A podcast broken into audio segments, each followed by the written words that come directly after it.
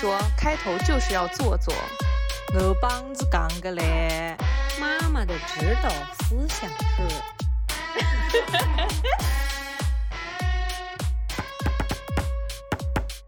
大家好，这里是宁宁开门。其实疫情这个事情已经持续了有两年之久，但是我们突然现在想来聊一下呢，是因为这一波疫情呢，很顺利的把宁宁和凯凯关在了家里，也把我和老高关在了家里。所以说呢，我们这一期呢，就想从自己的角度来聊一下关于这波疫情的一些感想和看法。呃，还有一点想跟听众朋友们讲一下，就是我们上一期和这一期呢，都是在远程视频录制的，所以说如果有一些音质上面的问题的话，还请大家见谅啦。然后请您和凯凯给大家打个招呼。你刚刚说的这一段跟你录之前蕊的完全不一样，一个一个字都不一样，可还行？哦，我一般都会这样子。大家好，我是凯子。重来，重来。我是宁宁，老高同志，跟大家打个招呼吧。大家好，我是老高。你看老高的这个情绪饱和度就很高。好的，我们向老高学习。我们先来聊一聊，大家，你们被关在家里多久了？是上周一开始的吗？对，上周一开始就居家办公了。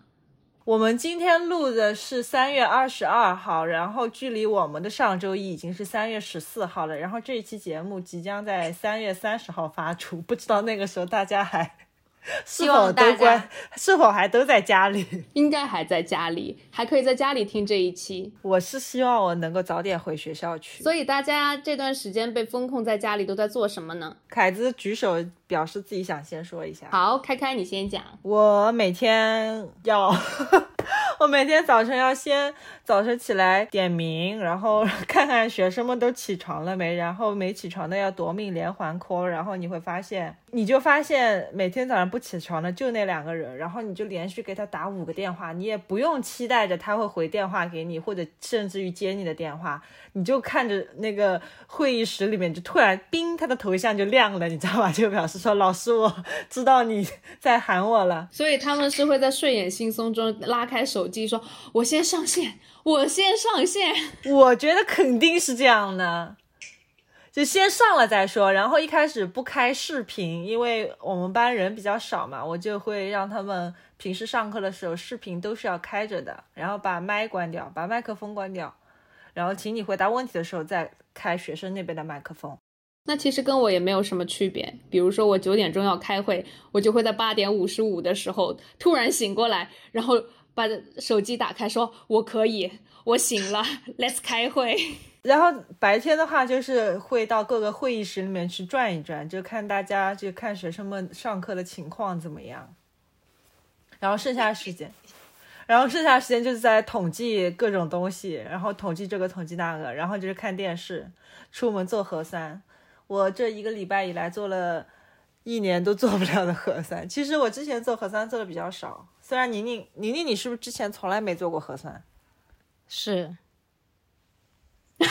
惜字如金，是，从来没做过核酸。为什么会从来没做过核酸？他没有，没有这个要需求吧？呃，只有二零年复工复课的时候做过一轮，那还是做过的。嗯，在期间就没有再做过，因为我不需要出差。我为什么想想要赶紧回学校？是因为。在家里面真的，你没有一个放松下来的时候，你永远手机里跳出来一个什么东西。当然，这个都是老生常谈了，就之前几次风控都是这样子的，就觉得在家里面好了，也还不如在学校里面。这样的话，至少我下班了，我就是下班了。我现在没有下班可言。你现在至少不用早起呀？没有啊，我每天早晨七点钟就要开始点名啊。那你不用五点钟就起来，然后去学校了呀？那我也没有懒。懒觉睡啦，有的时候如果那天我没有早早读的话，我就也不用起得那么早。但是现在每天就是雷打不动的。我们要聊的这么干吗？就是 可以剪掉，就反正就按聊嘛。你要是都要想好了，每句话都是要剪在里面的话，那就想不起来要说什么了。西西，你在家每天都在干嘛？领导，我真的有在居家办公。你看，这大家都笑不出来了吧？看看，就录播课之前千万不要轻易爆梗，这样的话你在录播课的时候大家都笑不出来了。那脱口秀演员真的好难，他们一个梗要讲那么多遍。哎，我现在真的觉得真挺难的，没有表面上看的那么轻松和风光。每每个人都有不知 不知道的苦衷啊！有人在替你负重前行。所以老高，你在家干嘛呢？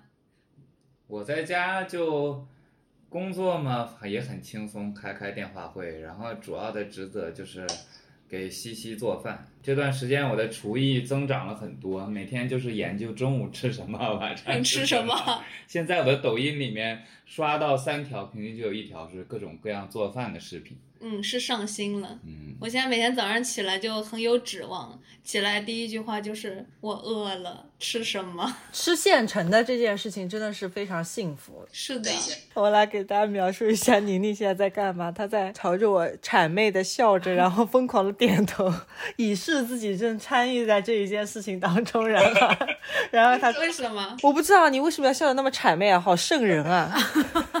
我哪里谄媚了？我我发现你在肯定这件事情，我很开心啊。西西，你不是每天在家还在学习？对，还有在学习。但是其实在家的时候，你本来居家办公的时候，我是很开心的。我是觉得说啊，我终于有空学习了，而不是说回来的时候洗完澡，然后我就已经很累了，只能学一两个小时。我终于在家有空可以学习了。结果居家办公这件事情，就是领导觉得你每时每刻都在上班。就不管是不是有午休，不管是不是有下班，都是会找到你的。所以说，其实前一段时间我是更加没有时间学习，然后有时间学习的时候，你就会觉得说啊，床离得好近啊，我好想念他。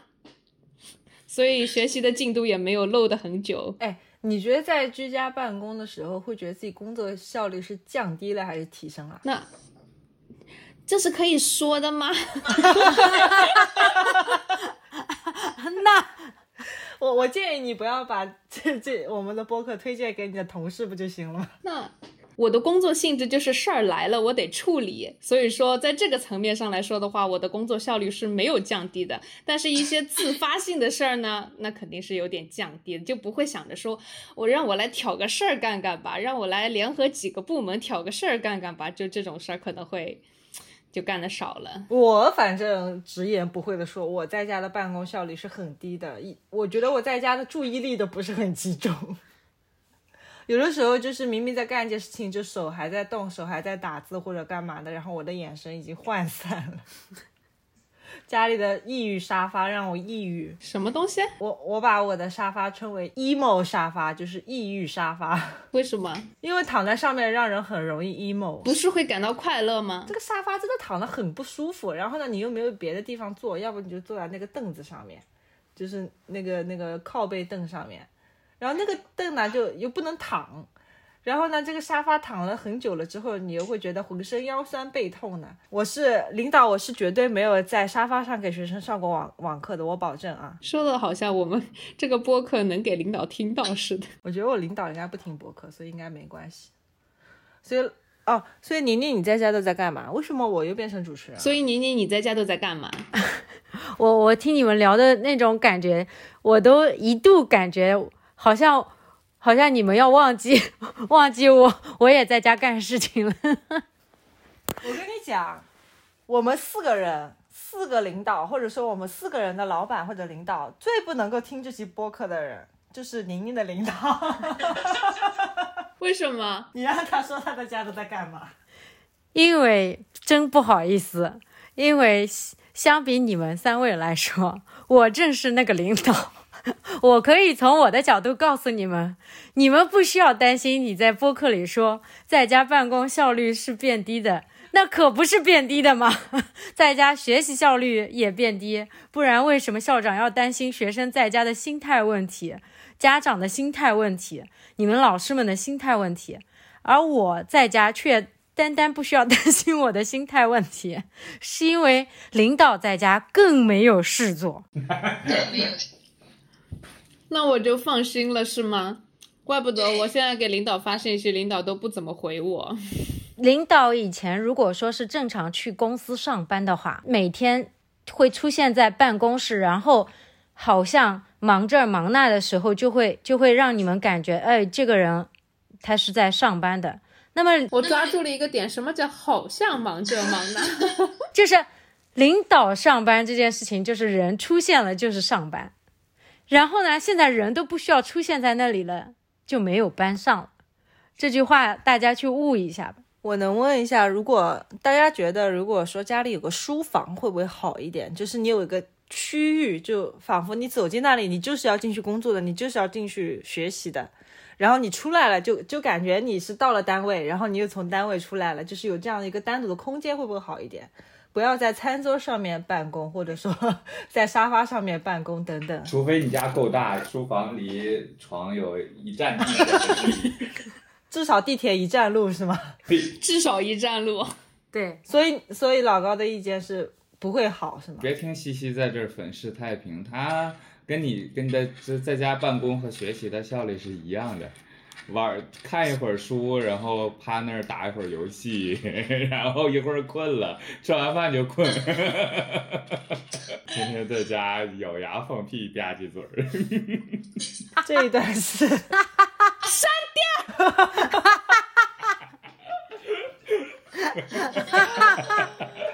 我考虑考虑要不要删掉。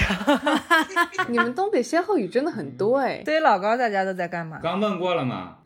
啊，我我在家主要是我在家主要是当厨子。你哦哦，对，完了，我怎么办？我是不是得去看看？你呀、嗯，不用看，因为因为你当时注意力不在这里，你你你你一般这样的时候就是自己在想自己的事情。我还发现一点，今天通过这个视频，我还发现宁宁在家里真的不再精致了，对呀、他他是要出门才精致的，就在家真的就是就什么，你梳了个寸头。他没有在梳头，没有在梳梳头，这就是睡完睡觉起来每天是，并且这个发型是被帽子压过的发型，因为每天要出门做核酸，然后我又不弄发型的话，我要戴一个帽子。那天是因为我们我们这里被虽虽然是说建议大家居家隔离嘛，然后有的小区是被封掉了，有一些重点的小区是被管控和封控的。凯子和宁宁住的这个地方呢，就是还好，嗯，就是大家其实也不怎么出门，嗯，可能最多就是出门买菜和做核酸。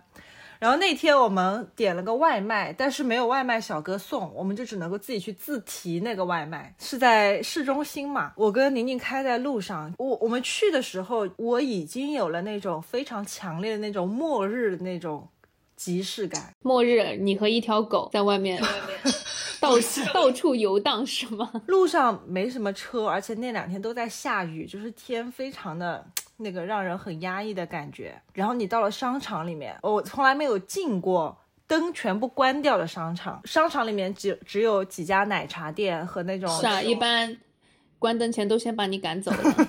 只有几家奶茶店开着和吃饭的店，我们就是去海底捞拿的外卖嘛，电梯全部关停，然后我们是从 B 二一路爬那个扶手梯爬到五楼的海底捞去拿外卖，然后又一路爬下来，爬下来，一路又走下来。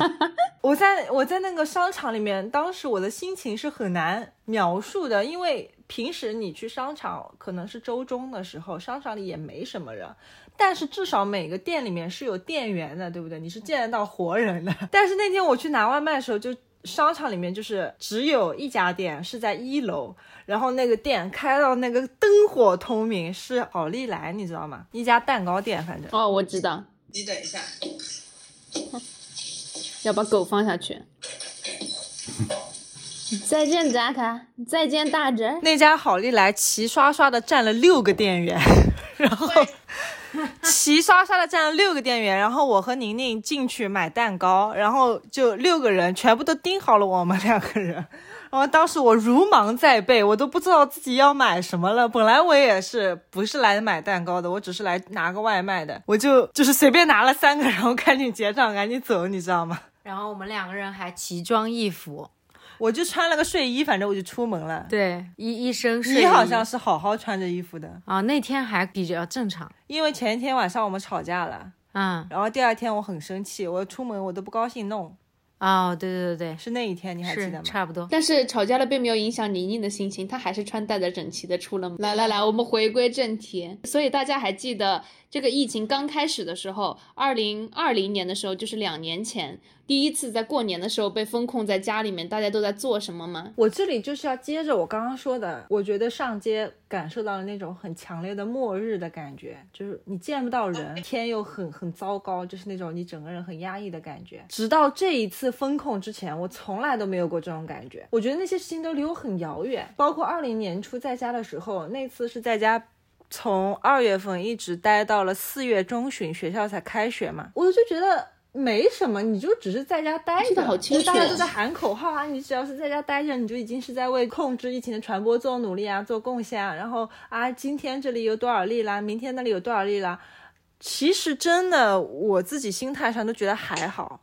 上一次你没有这种感觉，是因为你根本没有出去见到空空的街道，没让出门，就没没没没让出。上一次是不让呃出门。呃，每一家只发一张出入通行证。哦，对，那个时候还是有出入证的，然后小区都是只开一一点点偏门，然后正门都拿那个铁皮给你全部围上。对，然后开一张通行证只能容许一家里面，不管你几口人，反正就一个人出去，一天来回只能一趟，就是给你出去置办生活必需品的。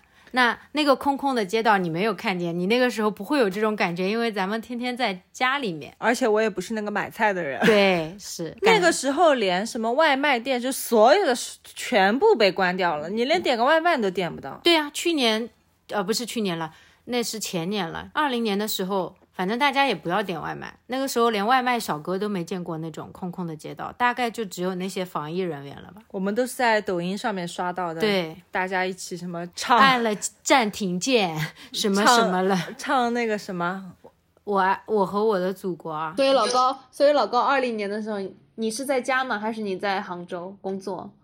我在家，我是先回的家，然后那个疫情爆发的。呃我们那儿小城市，反正其实就有一个案例，所以还是比较安全的啊。是能出门的那种安全吗可？以能出门，能出门啊。但是那时候第一次遇到这个事儿，你不知道这个病毒有多可怕嘛？反正天天就是一进门就像进那种酒精淋浴房一样，哗，从全身给你喷一遍，然后你再进来。老高现在也很在践行这个防疫政策，就是我都已经有点皮了，就是上车啊、下车啊、进家门啊什么的，我都已经有点不高兴，拿着酒精喷了。老高不行，酒精喷壶是这揣在腰皮，揣在腰上挂一个东西，对，恨不得挂在皮带上，然后到哪儿就是快把爪子伸出来，然后就开始喷喷喷喷喷，然后手机也是要擦的，然后进门买进来的东西也是要全部喷一遍的，即使是食物也不放过，那个蔬菜上也是要喷一遍的。我就现在在想说，你最好待会儿洗一洗。那个时候确实大家都很紧张、很恐慌的呀。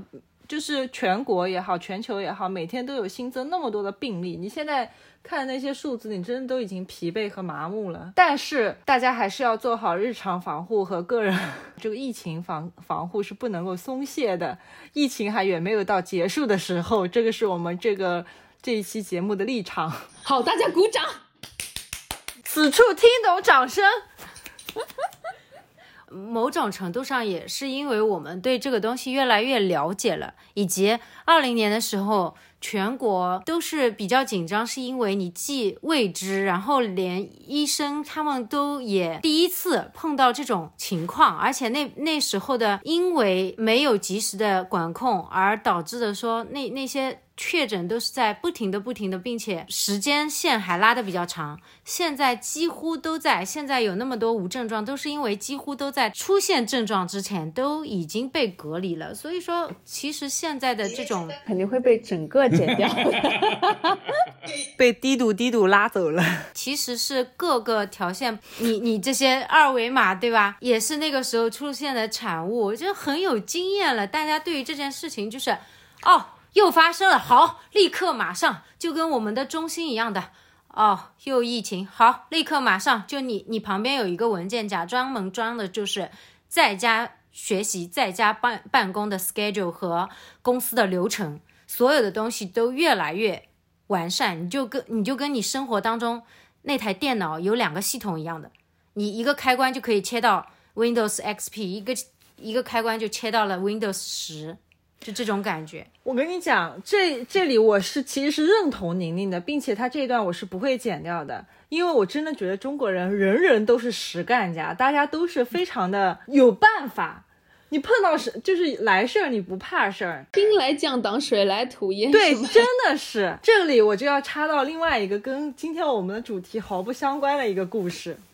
有一次，我跟一个外国友人在吃饭，他我们聊聊聊聊聊聊聊，呃，聊了很久。他突然问我，他说：“你们中国人好像就是无神论者比较多。”我说：“嗯，还好吧，也是有人有信仰的，比如说佛教在中国什么什么有的没的，巴拉巴拉跟他讲了一堆。”然后他说：“可是你们中国人相信鬼魂的存在吗？”我当时 差点没给他这个问题笑问的笑出来。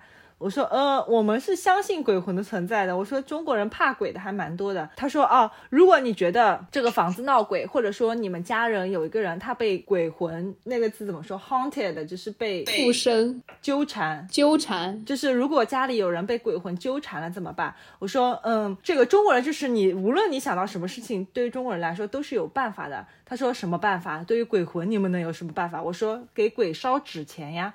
他说。贿赂鬼，贿赂一下鬼，就是有钱能使鬼推磨。我说我们是能够算出来，你你是被哪个鬼 haunted 的，你知道吗？你是被鬼哪个鬼缠身了？如果是家里面的这个这个过往了这些家人们的话，那就这事儿就很好办了。你在外面去画一个圈圈，然后在那个纸袋子上面写上他的名字，然后画一包纸钱就给他就行了呀。他说，嗯，那那那就像你说的，如果说。是不认识的鬼魂把你们家人给纠缠了怎么办呢？我说，那你就不要在那个袋袋上面写名字，然后谁纠缠你，谁就把这这包纸钱拿走。就是我们一定会想到各种办法，不不论是求心安理得，还是求这个事情过去，一定会想到办法让整个事情过去，不会像外国人就比较喜欢摆烂，就是啊没有病毒，或者说。呃，没事的，我们就全体免疫吧啊，嗯，呃，我们要开放，我们不要再去实施那些劳什的政策了。就是中国人都比较实干，所有的科学理论后面都是神学，是吗？就是这个疫情发展到最后，中国人实在没办法了，就开始每人拿一袋纸钱放在门口画个圈。你这一段，我告诉你，倒是会被剪掉的。然后上面上面写着，上面写着就是就新冠病毒，然后直接把它烧掉。COVID nineteen，COVID nineteen，然后烧掉，然后 COVID，然后把他的生辰年月全部写上，二零 二零二零年，要把八字这个 COVID nineteen 的八字写上去。对，换算成那个农历，然后把他的生辰八字全部写在上面。再加个籍贯。哦，籍贯这个问题就有点啊，这个有点敏感了。敏感了。他说还要加那个新冠的籍贯。哦哦哦哦，我我其实刚刚也想附附附和一下，附和一下，就是说，那不能从武汉算起，那要从他们建那个蝙蝠的什么实验剪掉，剪掉，从这里剪掉。我附议凯子的，就是说我感觉中国人实干家前面还要加上一个，就是接受事情是很快的。我不知道是不是每个西方或者说外国友人，我感觉他们会想出这么多。呃，比如说，哎呀，没有病毒，然后，哎呀，我觉得是可以全民免免疫的，我们就开放吧，就让它变成一个呃流感一样的存在吧，什么东西的？我觉得他们就是差别就在于他们一直就没有接受这件事他。们应该就只是上层社会是知道这个事儿，但是只是没有钱，然后就让民众相信 the other way。OK，好吧，我想说一下，其实我在二零年的时候还是在家待着，还是比较恐慌的。我甚至有机会出门，我都有点不愿意出门，因为当时我在看一个美剧，那个埃博拉病毒，就是那个 Good Wife 那个 wife 演的，我当时是觉得很吓人的。然后当时有一些就是报刊啊什么的，也拿这一次的新冠病毒和埃博拉有在做一些对比嘛。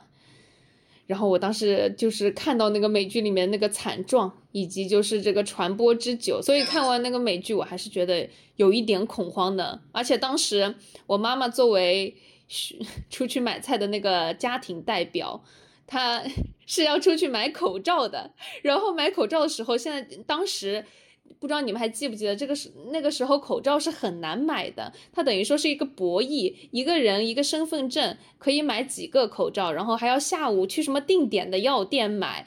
你出门总得用一个口罩吧？你如果没有买回来口罩，你就是白白消耗了一个口罩。那个时候口罩是口口罩是要这样计算的，就不像现在口罩反正是不缺了，不可能谁家还可能是因为没有买不到口罩出现这种问题。那那你妈妈那个时候至少她是在一些 app 上面预约到了购买的资格，当时购买的资格都是要预约的。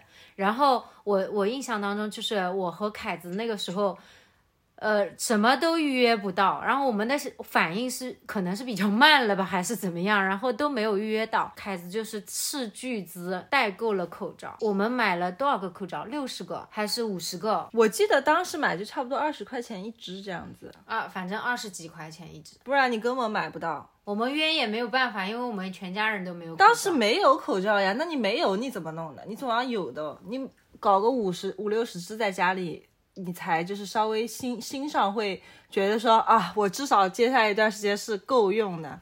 而且那个时候特别仔细，一个口罩还要恨不得恨不得掐着秒表，我这个口罩已经用了三个小时零，对吧？四个小时，对吧？当时说一个口罩能出去待四个小时，然后你这个时候口罩是要算时间的，这个口罩命数不久了，对，快用完了。现在我们已经能够从这个嘴巴和那个口罩之间的触感，能够约摸的估计出这个口罩我大概戴了多久，它是不是要换了，它是不是已经在我的嘴巴上面形成了一层气。汗水，然后这个口罩是不是已经变得软软的了？然后也也差不多三四个小时啊，可以换一只口罩了。现在我们不需要用秒表掐着了，就可以用是否我可以在口罩里面闻到自己的口水味儿来确定 这个口罩是不是需要换了。那取决于你的工种，如果你的工作不需要讲话呢，怎么办？那也会有气汗水的呀，气汗水这怎么说啊？也会有水蒸气，也会有也会有口腔的气体。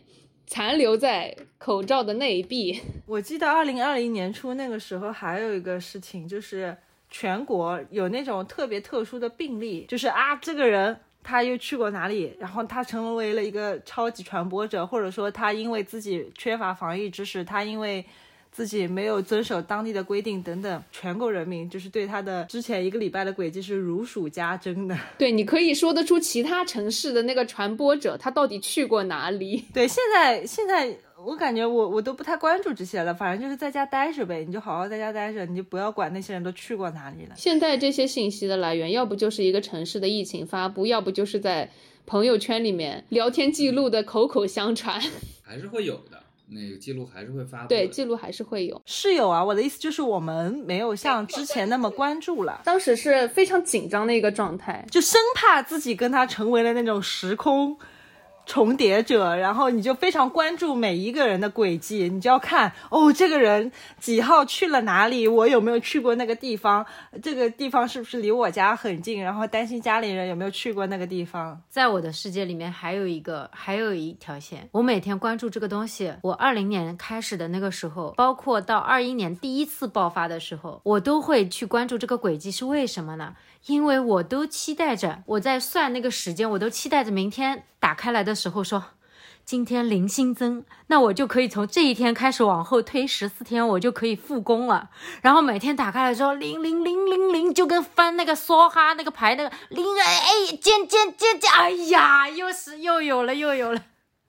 然后，然后这一天又白费了，这一天又不能计算，又不能计算，又要到第二天才可以计算，至少，所以就是那跟他们的轨迹有什么关系呢？我说的是另外一条线，我不是在关注他们的轨迹，就是我在关注这个数字新增。现在其实我已经几乎不做这个事情，就非常的淡定，不会一定要去看这个每天新增啊什么。包括我感觉这一次就是像我们城市，应该说是说这三年以来。算是最严重的一次，二零年都没有这么严重过。对，这三年都没有这么严重，就是就在家门口，然后认认真真的，然后满打满算才两年，哪来三年？哦，第三个年头，第三个年头就是从二零年的春节到现在。然后现在虽然在家门口，反而就是还好，我就全程脑子里只有三个字：等通知，等通知做核酸。在家门口你就知道这个纸钱要划给谁。我知道你是谁了。别让我知道你的名字和和和你的生辰八字。不然我就把你办了，用我自己的方法处理掉你。好，让我来看一下下面说什么。我我觉得哎，等一下，我还想说一下，我我有一个地方我想说一下，我想要群嘲一下西方西方列强们，我差点说重讲重讲这句话，这个不行吗？讲啊，我觉得可以讲，不能说西方列强吗？没关系，大家都会知道你这是打引号的。呃，我说我想要群嘲一下西方国家，对于他们的各种防疫政策，就是表示不能理解。二零二零年初的时候，那个时候我们就是国内是动作各方面都很迅速嘛，然后那个时候看着国外各种领导也好，或者他们的那个各种防疫的措施不太那个时候，我当时是不能理解的，我就会心想说，怎么会有人就是不要命？怎么会有人？怎么会有人明知道这个东西这么危险，然后你也不管，你还是要聚会，你还是要哦保持你所谓的个人的正常的生活，还是要怎么样？然后国家政府出一系列的隔离的政策，就是那管控的政策，你也根本不管，还要去抗议。你还记得那个时候戴口罩还有人抗议吗？你还记得那个时候印度有一个类似于一个神僧，就是类似于一个神棍的，他不相信新冠病毒的存在，然后呢有一个人确诊了，已经躺在病床上那种呃都不行了那个样子，然后呢他在 他在那个人的病床旁边。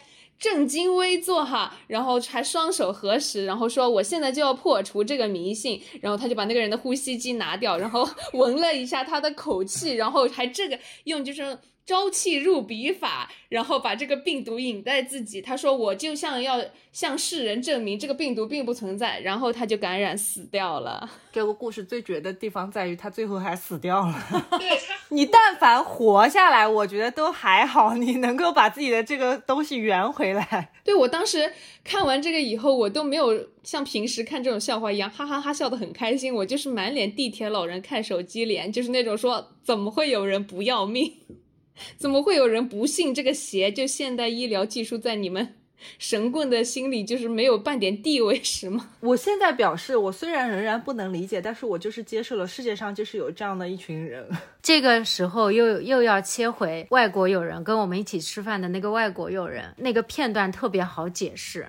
就那天我印象到他说什么啦他当时说，他说国外有好多人，他们的想法都是被舆论控制的，并且他们很相信。这个很正常的，所以我才现在是能理解了呀。对他们每天听听到的东西跟我们就是不一样的呀。我，我在现在现在我不知道是因为现在五 G 开放了，还是现在媒体真的就是。就我，就我现在信息的发达程度，让我们一起展望未来。就是这个信息发达的程度，让我知道，就是居然呃，西方国家的人觉得我们中国在的那种状态，他们剖出来的那个照片来形容，就还停留在绿皮车、火车的那个那个年代。我我就心想说。你们没有五 G 吗？好像确实没有，就是你们好歹也有四 G 吧，是不是？但宁宁这一点，我我我可以向你解释一下，为什么他们对中国的印象还停留在绿皮车？当然没有绿皮车那么夸张哈，就只是是因为形容任何一个国家的唐人街真的都长得像上个世纪的样子。啊，以及这个时候，我接下来这段话，我不知道能不能够放进去啊？你们，我讲完了，你们来给我评判一下。哎呦，谦虚的嘞。哎呦，来，官方媒体是否在人民群众的心目当中具有权威，在这个时候的优势就体现出来了。嗯。国外是没有任何一家官方媒体的，啊，就是不像我们的央视或者怎么样，嗯。就是你一定会相信，你觉得这个是央视频道里面讲的东西，你是一定会相信的。嗯。国外的这种媒体啊，信息他们就是太发达，嗯太杂乱，嗯你听到的东西很多很杂，这个时候你就根本不知道该相信哪个。啊，以至于他们没有同一个声音了，对不会像我们这样众志成城对，啊。我是这么理解的。好吧，这个能播吗 make sense。哎呀，我们这个高度拔的嘞！我记得当时二零年的时候，是不是还出现过口罩诈骗的事情？老高，你来说一下呢？对，就是在微信群里嘛，那个因为口罩是稀缺资源嘛，大家都那属于那种慌不择路的时候，就会有人出来兜售口罩，然后就屡屡出现被骗的事件嘛。然后记得最逗的是一个小伙儿被骗了之后，他觉得这是个生财之道，他要这个 报复社会，他要自己当诈骗者去诈骗别人去了。它是怎么样的一个运作体系呢？那就就其实就很简单，其实那些做口罩诈骗的生意，原来大部分都是微商，就是你想那时候微商他们也没货也进不来了嘛，然后就卷了钱，然后就跑了是吗？啊对，就是他那个发几个图片说那个我有什么特殊渠道能弄到一些口罩，然后可能一片卖十块钱左右，然后你们要不要买？好多人就买嘛，买完了之后就不发货嘛，就是极其简单粗粗暴的诈骗形式。但在那个时候就很有效，因为大家真的很缺口罩。对，慌不择路嘛。嗯，现在我们被关在家里面，唯一出去的时候可能就是做核酸吧。你们最近做了多少次核酸？我做了五次，我们俩都做了五次。你们是捅鼻子还是捅喉咙？我们是捅喉咙，你们不会是捅鼻子吧？我们不是，我没有，我们就是我那时候就疫情没这么严重的时候，出差的时候都是要捅鼻子的，就是鼻子加喉咙一起捅。所以捅鼻子是会更这个正确率会更高一点吗？还是什么意思啊？对啊，对对对，是的。是因为离脑子更近吗？嗯，离呼吸道更近吗？那咋不捅你耳朵呢？就他那玩意儿，哎呀，看着还挺吓人的，一个细细长长的，直接就从那鼻腔捅进去了，就生怕能怼着脑仁儿的那种感觉。我其实没到现在没捅过鼻子，没有被捅过鼻子，我被捅过，你能告诉我是什么感受吗？就跟你游泳的时候被呛了水一样的感觉，就还好其实，然后几分钟就没感觉了。你们可以讲一下做核酸的一些好好笑的事情吗？所以你们在，所以你们两个人在家出门做核酸的时候，是会碰到什么奇奇怪怪放出来放风的人吗？那天我们去做核酸，啊，有两次，我以为你是要打嗝还是放屁没。有我看一下，我看一下提纲 而已。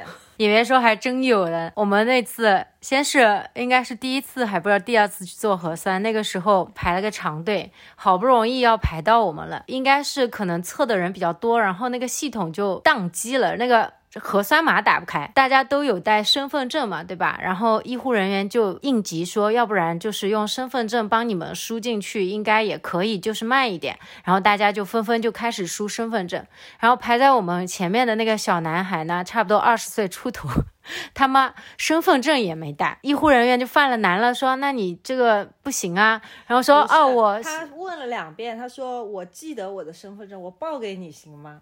啊，他对，而且他还抠抠搜搜、抠抠搜搜，从他手机里找出了一个不完整的身份证照片，就是缺了一个角。然后呢，呃，医护人员说啊，那你报吧。然后，然后他就开始，他就开始背身份证号码，中间就磕磕噔噔、磕磕噔噔，感觉在背呃《木兰行》一木兰诗一样 他他背背。啊，《木兰辞》，sorry，他背了三遍，身份证是几位啊？十一位。哦，他背了三遍，都只有十位。对他背了三遍，他先是背了一遍，在中间就已经就是那三遍也是卡卡顿顿，卡卡顿顿。先是那种，比如说，呃，三哒哒哒哒，嗯嗯嗯嗯，零，嗯一一，嗯嗯，好不容易背完了，然后医护人员说。不对少一位然后他说：“哦哦，那那重新开始。重点是他每次开始背，他要从头开始，就他没有办法从中间那一位开始背，然后他就从头开始。三，嗯，拜拜拜拜，嗯，哦，这里好像是一，然后怎么又背了一遍？不对，然后这个时候来到了第三遍，来到了第三遍，终于终于他已经要背最后四位数了，最后四位数，他说啊，三七一，然后。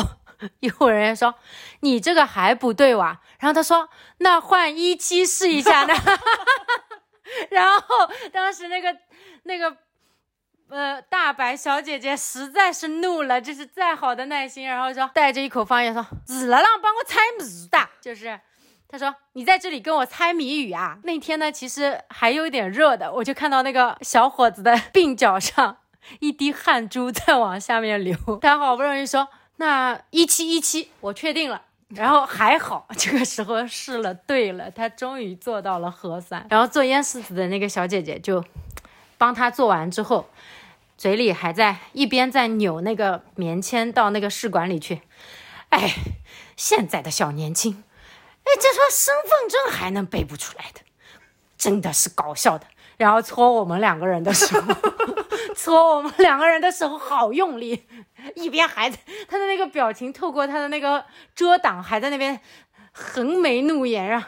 哎，真是我们两个成了乌龟的 乌乌乌龟的 乌龟，我我们两个人成为乌龟的受害者。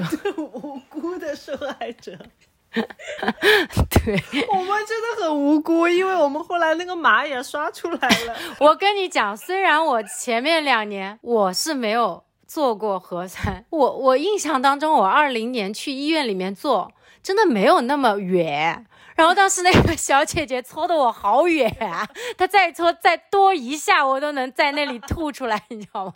我本来喉咙就比较浅，我比较容易哕，我当时眼泪已经在打转，眼力，眼眼眶里全是眼力。对，哎，真的是，然后第二天，我们有三天是连续去做核酸的。，对，第二天我们在那边好好的排队，排着排着，我们一开始排在队伍的末尾，在我们前面呢有一个男的，他是一个人单独来做你当时称他为头线男，不要把我这么不礼貌的东西在播客里面讲出来，他说那个头线男，不要，我不想。他还要说，呃，你你剪吧，他还要说，他突然间对我，他突然间对我很殷勤，当时当时说，哎，你到我前面来撒，你到我前面来撒，我说这有什么区别？我们两个人不是一起做吗？他说你前面撒，你前面撒，然后我看了一下前面人的背，然后我突然间就明白了，我几乎是在半分钟之内，包括呃凯子和宁宁两个人，有五个人一起排到了那个队伍的末尾。这五个人当中呢，宁宁和凯子排在了最末尾，然后那个头线男在我们的前面，然后有 我是说不叫人家头线男吗？这样讲比较方便。然后还有一男一女，年纪稍微大一点，总要四五十岁了。对，他们在和那个头线男攀谈，一开始呢还是气氛是非常祥和的。那个一男一女和那个头线男呢，他们在谦让的说：“哎哎哎，你先来的，你排在我前面。”然后那个头线男：“不不不，你你们没事没事，你排在我们前面吧。一开始很祥和，他们互相谦让，呃，你你排前面，你排前面。然后呢，那因为那那个叔叔阿姨他们应该是一对夫妻，然后他们呢不是太明白，因为他们看上去就是从言语间呢能能的能看出来他们是头一次在这个采样点来做核酸，对流程不是很熟悉。然后呢就问问那个头线男说。嗯，那个我们是在这里做吧，这里可以做吧。头线男很自信说啊，都可以做的，全程每一个点都可以啊，你们随便哪里的没关系的，在你排在我前面好了，没关系没关系。然后呢，那个叔叔弱弱的拿出自己的手机，对着头线男说，嗯，那个因为主要是因为我们那个社区啊，那个社区群里面在通知说，嗯，让我们就是因为我们是黄马嘛。这个时候我已经看到我们俩看到头线男很礼貌的弱弱的哦哦，你们皇马，然后往后面退了三十公分。啊，你们皇马啊，皇马我倒不是太清楚了啊，你可以，然后他又退了三十公分，一边退一边手指手伸向前方说，哎，你可以去问一下那个工作人员。然后那个叔叔和阿姨就很礼貌说，啊，好的好的，我们去问一下啊。为什么有一些人他居然皇马还能够就是在城际之间旅行啊什么的？他不在旅行呀，皇马他不他是旅行的意思，就是他从一个地方到了另外一个地方。就是有些管控小区里面的人，他会变成黄马的。然后呢因，为你出小区并不需要看码呀。对我作为一个曾经在杭州是黄马的人员，给你解释一下，黄马是不让坐公共交通的，但是如果你是私家车或者你腿儿着去的话，是没人能够拦。拖着去，拖着去，而且还有一个情况是，这几天是风控特特定风控三天要做两轮核酸。如果说你两轮核酸没有做到的话，也有可能显示黄码的，并不应并不有可能说你一定在风控或者管控区。没有人管你那个黄码是哪来的，我们只知道你很危险。对，所以你们呢？你们有遇到什么搞笑的吗？我好像都比较正常，因为我就是平时工作的话出差比较多，每次一出差就要去做一次核酸，一出差就要去做一次核酸，都感觉有点习惯了。我们怕的就是我们城市如果带薪的话，哦，现在有有一个东西叫带薪了，我之前都都不带薪带薪的呀。我之前第一次出差的时候，上海就带薪了，我是在外面收到了带薪的这个这个消息的，然后我当时还不明白带薪是什么意思。当别人问到说你是上海哪个区过来的时候，我不知道我是不是应该撒谎，因为我在。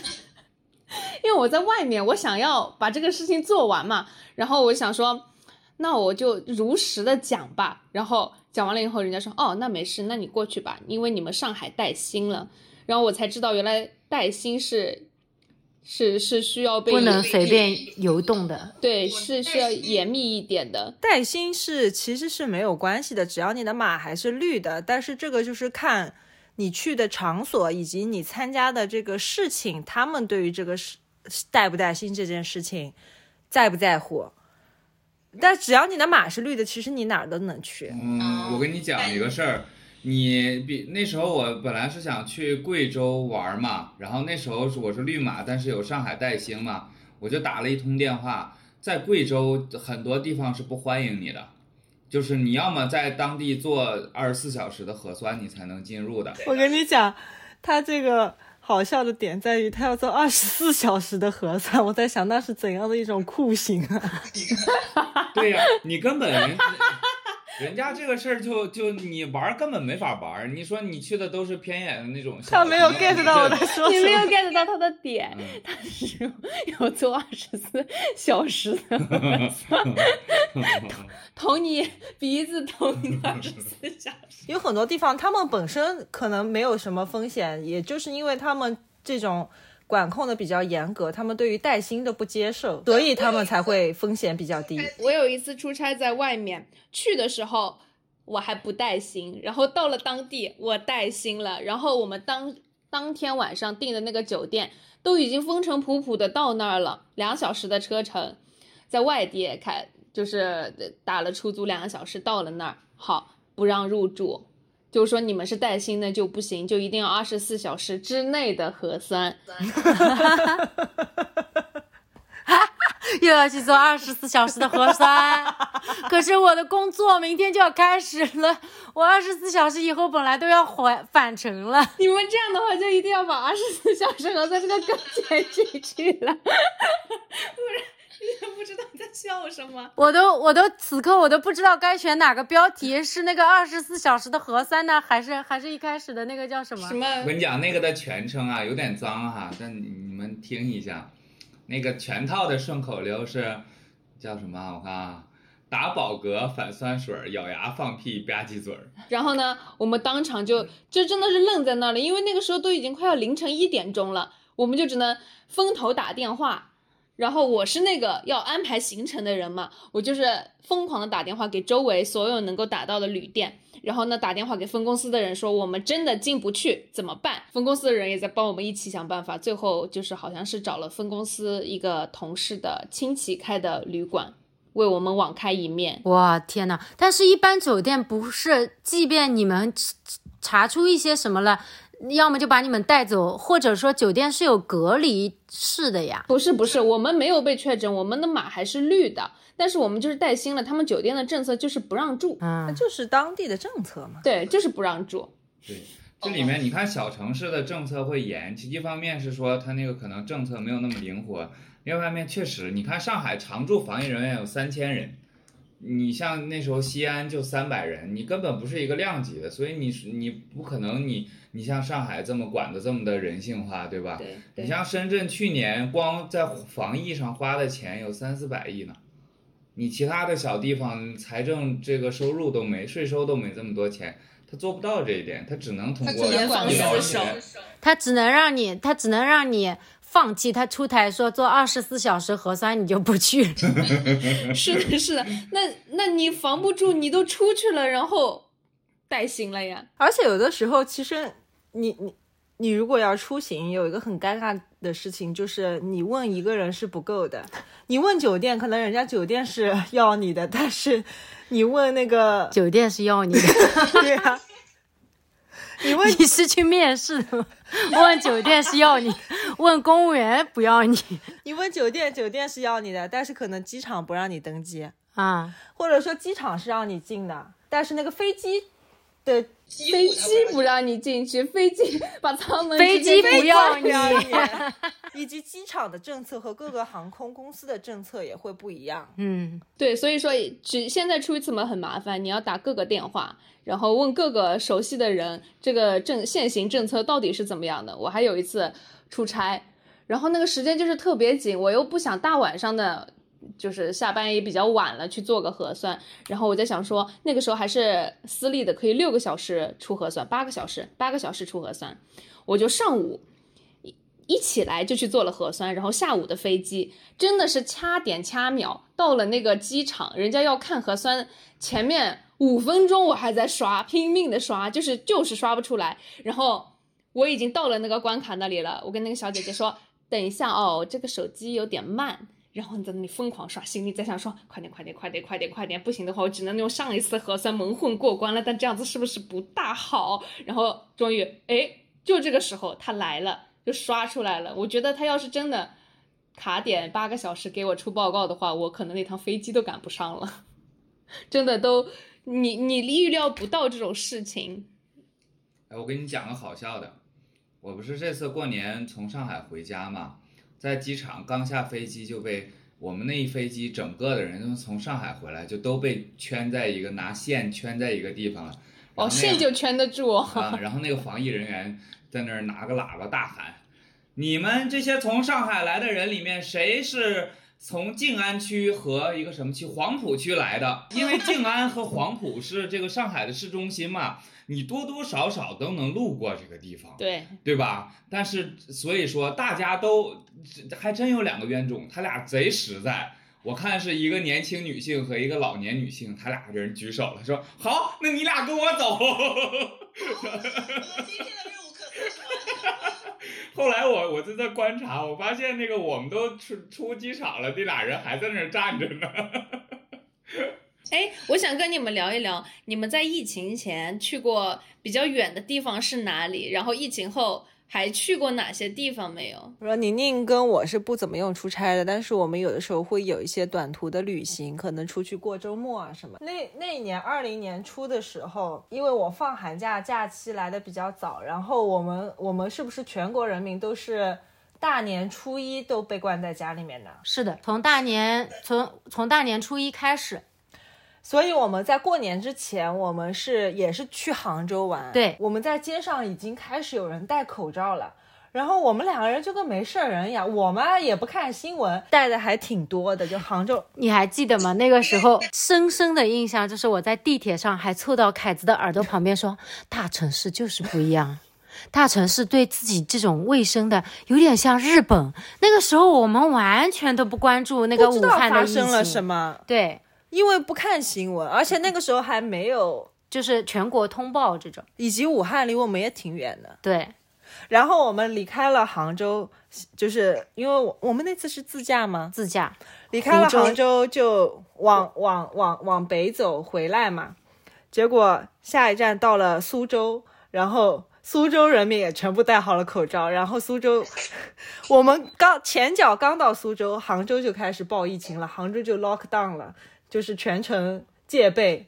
然后我们前脚刚离开苏州到无锡，然后苏州也戒备了，苏州出了好多病例，苏州，而且是我们去的那个地方，就是工业园区。对对对，是在园区里面。然后我们前脚刚从无锡回到了家里面，然后无锡也沦，最后无锡也沦陷了。然后我们是踩着那个疫情 咬就疫情在我们背后蹦蹦蹦，咬在我们的屁股上面，然后我们回家了。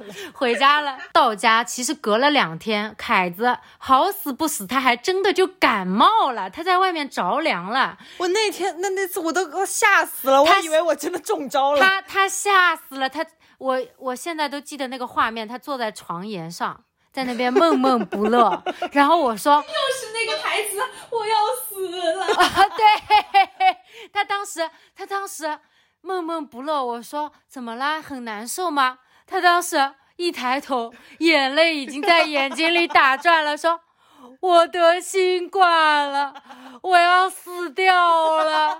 我说不会的，不会的。我说我这么弱鸡，我说平时流感都呃舍撇不下我，我稍微有一个校校区里面小朋友朝我咳嗽两声，我一定会被过到。我说你要是新冠的话，我现在还能中气这么足的跟你讲话吗？肯定不是。哦，你不用再安慰我了，这个太巧了，一定是的。我说好了好了，你也不需要太操心了。反正如果你真的是的话，我们这全家也跑不掉。我们到时候反正就是被带走嘛，你也不用着急了。然后他喝了，他他喝了两包三九之后，第二天就活了。哎，你说，你说，你说，新冠咬在你们屁股后面送你们回家，会有没有一种可能性是新冠想要追上你们，跟你们说，你们把我的生辰八字写错了？这样被你形容，我就变成了一个很怕死的人。你就是怕死啊，所以你你很怕死啊，你一上来。就就就已经表达了你的观点，你你对西方国家那些人民的不理解，就最唯一不理解在说这些人他不要命的嘛？为什么不要命？你看这这这个价值观就很明确了呀。笑死我了！所以现在这个事儿就是连起来了，是吗？是的，是的，而且他他重点是他还在日常的字里行间经常要讽刺我们全家都那么的怕死。这句话我把你删掉了。我觉得，呃，网上不是有一句话，就是说，呃，你如果想要跟一个人在一起，你想要真的了解这个人的秉性，那你就要跟他一起出去旅游一次嘛，最好是那种长途旅行。这样的话，你对他的性格啊，他的为人处事都会了解的比较周全。嗯。我现在发现，旅行已经不能够证明就是一个人的所有的面了。但是如果你们两个人被一起居家隔离的话，那是一定能行的。是的，你笑的好干啊！而且我们这里还有一个人，他是一个。农民，反正菜贩吧，平时就是卖卖菜的，但是他在菜场上没有摊位，他是他不是一个农民，现在哪里还有农民啊？他是不是自己种了菜去卖？我们这里也没有农民，他你先回答我，他是不是自己种了菜去卖？是是是是也 OK 吧？OK，那你来说吧。开开又生气了。好，我重说，你不光要拆我的乌龟，你还要抢我的话头。好，我重说啊。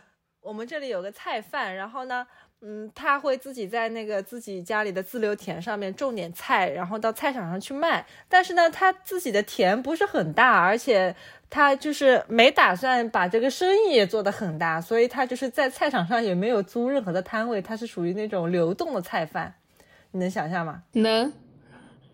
我们是一个地方的人，有什么好不能想象的？就是他会在菜场外面摆摆摊子卖菜，然后那一天呢，那天什么情况？好巧不巧，反正他被城管驱赶了，不让他在。因为那天他去的那个菜场，那个周边有密接，经过过，所以那个菜场封了。哦，菜场被封了，所以他那天生意就做不了了。他心想说，那我就找个小区，在小区里面卖卖菜，反正他也没多少菜嘛，就想说，呃，卖完这些菜我就收工吧。收工回家。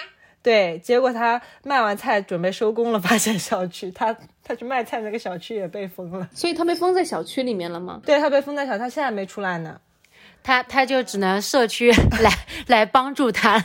我怀疑他是不是被拉到隔离酒店里去了？应该是不不会不会的不会的，肯定社他应该在社区服务中心。据我爸爸说说知道的，因为不让出那个小区是吗？那个小区封了，没有人被带走。因为那个小区只不过是那里面有密接，是不会有人被带到隔离酒店的。就是说，就是说他是被封在小区里，然后那个社那个小区隶属的社区服务中心收纳收容了他。